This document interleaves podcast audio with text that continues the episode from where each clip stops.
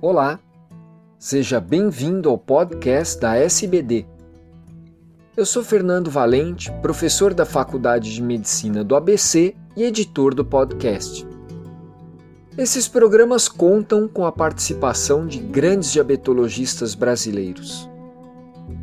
Nessa edição, será apresentado um artigo que avaliou os efeitos do anacetrapib, que faz parte de uma nova classe de hipolipemiantes nos desfechos coronarianos de pacientes com doença aterosclerótica vascular. Olá, meu nome é Carlos Eduardo Barra Curi, endocrinologista da equipe de transplantes de células-tronco da USP em Ribeirão Preto. O nosso podcast, dessa vez, será sobre o uso de anacetrapib na prevenção de doença cardiovascular em pacientes de alto risco. É, esse trabalho foi apresentado no ESC, no Europeu de Cardiologia, em 29 de agosto de 2017 e publicado no New England Journal of Medicine no mesmo dia.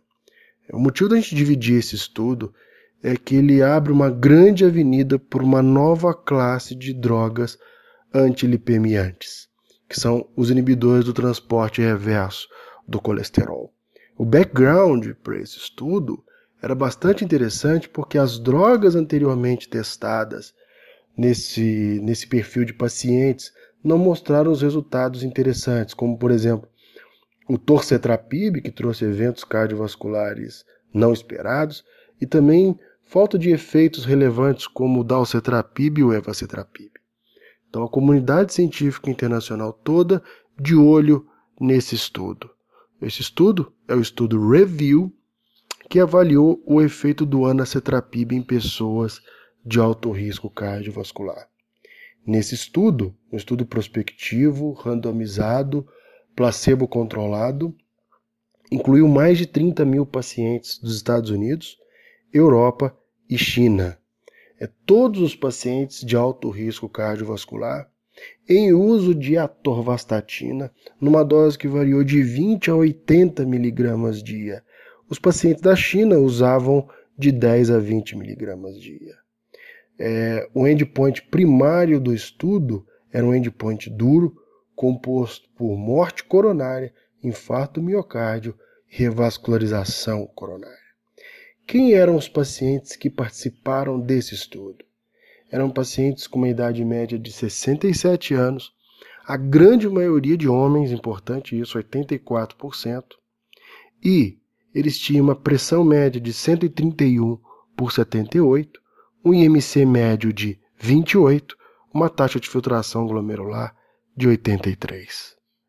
É, o segmento médio desse estudo foi de 4,1 anos e a 99,8% dos pacientes completaram o estudo. A taxa de adesão foi realmente muito grande, foi em torno de 90% nos dois grupos.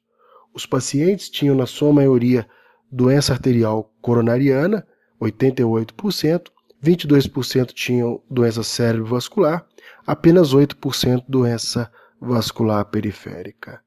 Dos 30.500 pacientes incluídos, é, 37% tinham diabetes do tipo 2. E um aspecto muito importante: o perfil lipídico basal dos pacientes era de 61 o LDL colesterol o HDL de 40 e o colesterol não HDL de 92. Então eram pacientes de muito alto risco, porém atingindo metas importantes nesse sentido.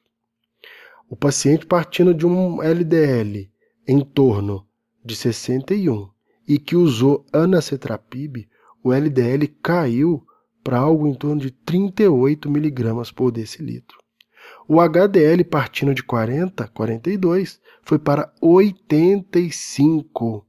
E triglicérides teve um efeito um pouco mais discreto, 146 para 136. Então vejam só, pacientes com LDL aproximadamente de 60 caiu para 38 e um HDL de 42 para 85.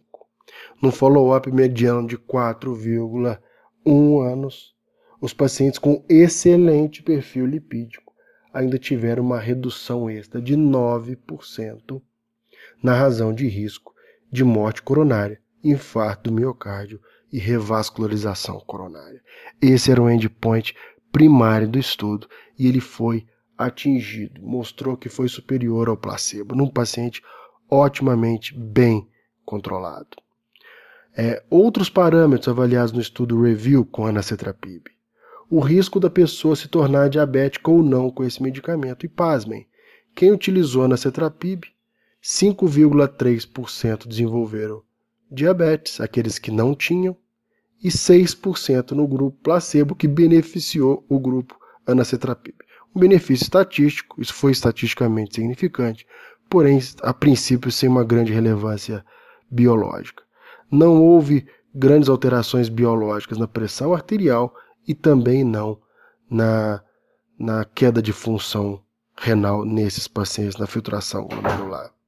Não houve maior incidência de diabetes nos pacientes usando anacetrapib, pelo contrário, houve até uma pequena redução na ocorrência da doença naqueles que não tinham, e naquelas pessoas que eram diabéticas não houve mudança na hemoglobina glicada ao longo do estudo no grupo anacetrapib.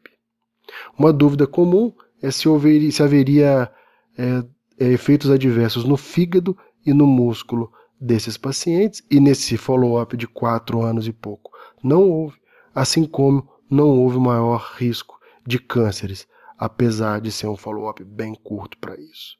Então, nesse importante estudo review, que avaliou o efeito de anacetrapib, uma droga que inibe o transporte reverso de colesterol, que dobrou o HDL colesterol, reduziu ainda importantemente o LDL colesterol em pacientes de muito alto risco cardiovascular, a adição do anacetrapib promoveu uma redução estatisticamente significante de 9% no endpoint primário do estudo, e isso abre, sem dúvida, uma grande avenida é, no nosso dia a dia de consultório. O anacetrapib não está aprovado nos Estados Unidos ainda, e eles certamente, a indústria farmacêutica que lida com esse produto, que é a MSD, certamente vai tentar a aprovação desse produto e em breve esperamos tê-lo no nosso dia a dia e certamente será uma nova opção terapêutica para os nossos pacientes que não atingem metas no dia a dia de consultório.